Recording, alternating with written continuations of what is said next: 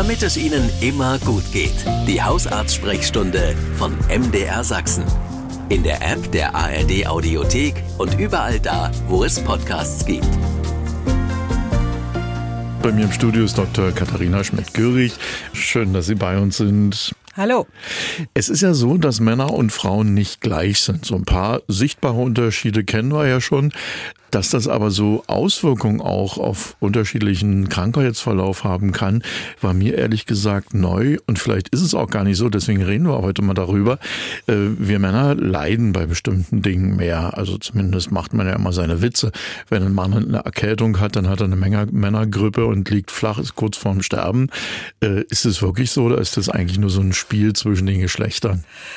Also ich glaube, bei der Männergrippe ist schon ein, äh, wie in jedem Klischee steckt ein wahrer Kern drin. Tatsächlich. Ähm, tatsächlich ist es so, glaube ich, dass es für manche Männer äh, die eigentlich sonst kerngesund sind, manchmal so erschreckend ist, äh, sich plötzlich krank zu fühlen, dass es natürlich wirklich viel Angst auslöst. Und äh, außerdem hat es ja natürlich was Schönes, wenn man so ein bisschen bemitleidet wird und gepflegt wird und gekuschelt wird, was eben so zum Genesen dazugehört. Äh, ich denke, ein paar Männer zelebrieren das schon gerne. Sei ja, ich auch. auch. Ja, genau. Also es tut ja auch gut, wenn man dann ein bisschen getröstet wird und so ähm, ich glaube, einen ganz wirklichen Unterschied gibt's natürlich nicht, aber äh, ich habe inzwischen auch eine ganze Menge Patienten, die damit äh, selber sehr selbstironisch umgehen und natürlich ja. ist was dran an der Männergrippe, aber letztlich sind, also beim Thema Erkältung Männer und Frauen sich doch ähnlicher, als es manchmal scheint. Aber jetzt haben Sie das mhm. gerade so eingeschränkt beim Thema mhm. Erkältung. Gibt ja. es andere Bereiche, in denen es ganz unterschiedliche Krankheitsverläufe und auch Krankheitsbildern bei Männern und Frauen gibt? Ja, das auf jeden Fall. Ähm, wichtig ist, dass man, ich glaube, erstmal innerlich keinen Unterschied macht, ob man jetzt einen Mann oder eine Frau behandelt, sich aber deswegen trotzdem äh, der Tatsache bewusst ist, dass natürlich äh, manche Krankheitsbilder anders aussehen, manche Risiken ganz anders sind. Also Männer haben zum Beispiel äh, zumindest äh, bis zum Rentenalter ein deutlich höheres äh, Risiko an Herz-Kreislauf-Erkrankungen, mhm. Herzinfarkten zu erkranken Männern hatten lange Zeit ein sehr viel höheres Risikoverhalten, also sprich sehr viel mehr Alkohol, Nikotin, was natürlich auch entsprechende Folgekrankheiten äh, nach sich zieht. Ähm, beim Nikotin haben leider Frauen ganz schön aufgeholt, was wir auch ganz klar in unseren Statistiken sehen hinsichtlich äh, Karzinomerkrankungen. Und dann gibt's natürlich auch ein paar äh, geschlechtsspezifische Symptome, so wie zum Beispiel bei Frauen sich ein Herzinfarkt eigentlich nur eher selten als so ein typischer linksseitiger Brustschmerz äußert, sondern sehr viel häufiger mit Übelkeit, eher so mit, mit, mit Bauchschmerzen oder mit Rückenschmerzen. Ähm, Manche Krankheiten treten bei Frauen sehr viel häufiger auf, zum Beispiel so Autoimmunerkrankungen, äh, Schilddrüsenerkrankungen, äh, viele hormonelle Erkrankungen. Das muss man einfach wissen als Ärztin, als Arzt und letztlich alle Symptome wach und äh, klar aufnehmen. Und dann gerade Männer tun sich oft schwerer, auch Symptome zu schildern. Und da muss man manchmal einfach wirklich auch mal den, den Jungs Mut machen, auch mal ihren Kummer zu schildern und mhm. äh, wirklich auch, ein, da ist die Hausarztsprechstunde auch ein guter geschützter Raum, auch mal über intime Dinge sprechen zu können oder Sachen, wo sich Mann vielleicht nicht so traut, weil es eben noch nicht so sehr diesem Geschlechtsbild, diesen äh, Geschlechtsklischees des starken Manns entspricht. Ja, oder wir Männer sind ja auch gerne so, ach geht so Typen, ne, die äh, das auch ein bisschen runterspielen manchmal. Ja, beziehungsweise äh, erlebe ich das oft so, dass bei manchmal wirklich sehr, sehr schwierigen oder angsteinflößenden Symptomen das lieber versucht wird zu verdrängen, so bis ja. es gar nicht mehr geht. Und andererseits bei manchen ganz banalen Kleinigkeiten dann doch schon ein bisschen überbewertet wird. Der Hypochonder in uns. Kommen wir erstmal zu einer Frage, die gerade diesen Moment hier reingekommen ist. Da fragt eine Hörerin nämlich, äh, dass sie seit einiger Zeit Fingernägel hat, die eine leichte Gelbfärbung haben und so eine Streifen aufweisen, die in Richtung der Knochen nach außen hin äh, sich ziehen.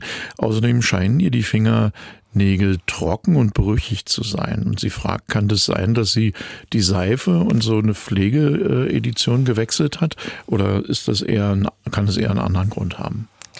Das ist natürlich immer ein bisschen schwierig zu sagen, wenn man das nicht sieht. Ähm Bei solchen Fingernagelproblemen kann manchmal Nagellack, also so gerade so die ganzen Nagelschmuckeinrichtungen, können ein bisschen schädigend wirken, wenn man Pech hat. Ansonsten äh, müsste man das eventuell doch mal dem Arzt zeigen, ob es mit irgendeiner Erkrankung, irgendeinem Vitaminmangel zu tun hat. Mhm. Es gibt ein paar wenige Erkrankungen, ein paar Schilddrüsenerkrankungen, Magenerkrankungen, die sich auch am Fingernagel zeigen können. Kann aber auch mal eine Pilzerkrankung sein. Also viele Möglichkeiten. Depressionen sind ja Krankheiten, an denen Männern und Frauen leiden können. Auch den Begriff Burnout, den hört man ganz oft. Viele Menschen leiden darunter. Gibt es auch da Unterschiede zwischen Männern und Frauen oder ist es völlig geschlechtergleich? Also das Gute ist erstmal in den letzten Jahren ist das Thema Depressionen und psychische Erkrankung äh, doch sehr, sehr weit entstigmatisiert worden. Das heißt, ganz generell fällt es Patienten und Patientinnen sehr viel leichter, jetzt auch schon mal frühzeitig so Kummer, Sorgen und auch depressive Symptome beim Arzt zu schildern. Und andererseits, glaube ich, ist auch auf der ärztlichen Seite so das Wahrnehmen von depressiven und anderen psychischen Erkrankungssymptomen sehr viel äh, wacher geworden. Es gibt vielleicht ein paar Geschlechterunterschiede. Zum einen, dass Männer Männern es weiterhin schwerer fällt und auch ein bisschen schwerer gemacht wird, sich äh, zu äußern mit ihren Konflikten. Männer haben nach wie vor eine sehr viel höhere Suizidgefahr als Frauen. Und äh, häufig sind auch so Symptome der Depression auch bei, bei jungen Männern eher so in Richtung Aggression, Aktivität, Hyperaktivität. Ähm, hinter denen sich eben auch mal eine Depression verstecken kann, während Frauen sich nach meiner Erfahrung doch eher mehr zurückziehen. Aber letztlich gibt es viele gleiche Symptome bei Männern ja. und Frauen, die eher so ein bisschen von den unterschiedlichen Lebenswelten noch geprägt werden. Ne? Also ja. die meisten Frauen haben eben noch sehr viel mehr, was sie irgendwie in der Funktion erhält, müssen sich einfach mehr um Haushalt und Kinder und Familie und Pflege und die ganze Kehrtätigkeit kümmern als viele Männer. Und das muss man ein bisschen auf dem Schirm haben, dass es dann natürlich bei Männern auch häufig dann im Beruf mehr Probleme gibt. Also die Symptome sind komplex und es gibt viele gleiche, aber die Lebensumstände sind häufig noch ein bisschen Sehr, unterschiedlich. In so einem Nebensatz, da habe ich mich eben gerade doller erschrocken, da haben Sie gesagt, Männer neigen eher zum Selbstmord als Frauen, ja? Ja, also ich glaube, das hängt auch damit zusammen, dass es eben auch nach wie vor nicht so einfach ist, sich Hilfe zu suchen. Ja. Und äh, wir haben auch bei Männern eine relativ hohe, also bei, bei psychisch kranken Männern so diese diese Kurzschlusshandlungen, wo wir, also gibt es gerade hier in Dresden eine sehr starke Organisation, die sich um die Suizidprävention mhm. kümmert und auch den Suizid beforscht. Das ist tatsächlich hier in Dresden ein wichtiges Thema. Wir wissen, dass dort Männer einfach deutlich mehr gefährdet sind und dass wir die wirklich noch genauer sozusagen ähm, im Auge haben sollten als Frauen. Ja. Hausarzt-Sprechstundenzeit und eine Frage kam hier gerade per E-Mail rein. Da hat eine Hörerin nach einer Krebsbehandlung und der anschließenden Bestrahlung ein Medikament, das heißt Letrozol. Dieses Medikament wirkt äh, sich bei ihr sehr auf die Gelenke aus und sie hat ganz schöne Schmerzen in den Händen und fragt nun, was kann man denn hier tun? Äh, möglicherweise würde es sich auch lohnen, nach einem Alternativmedikament zu fragen. Gibt es überhaupt eins? Ähm, das hängt sehr von der, Art, äh, von der Art des Krebses ab. Ich vermute bei der Hörerin eine spezielle Art des Brustkrebses.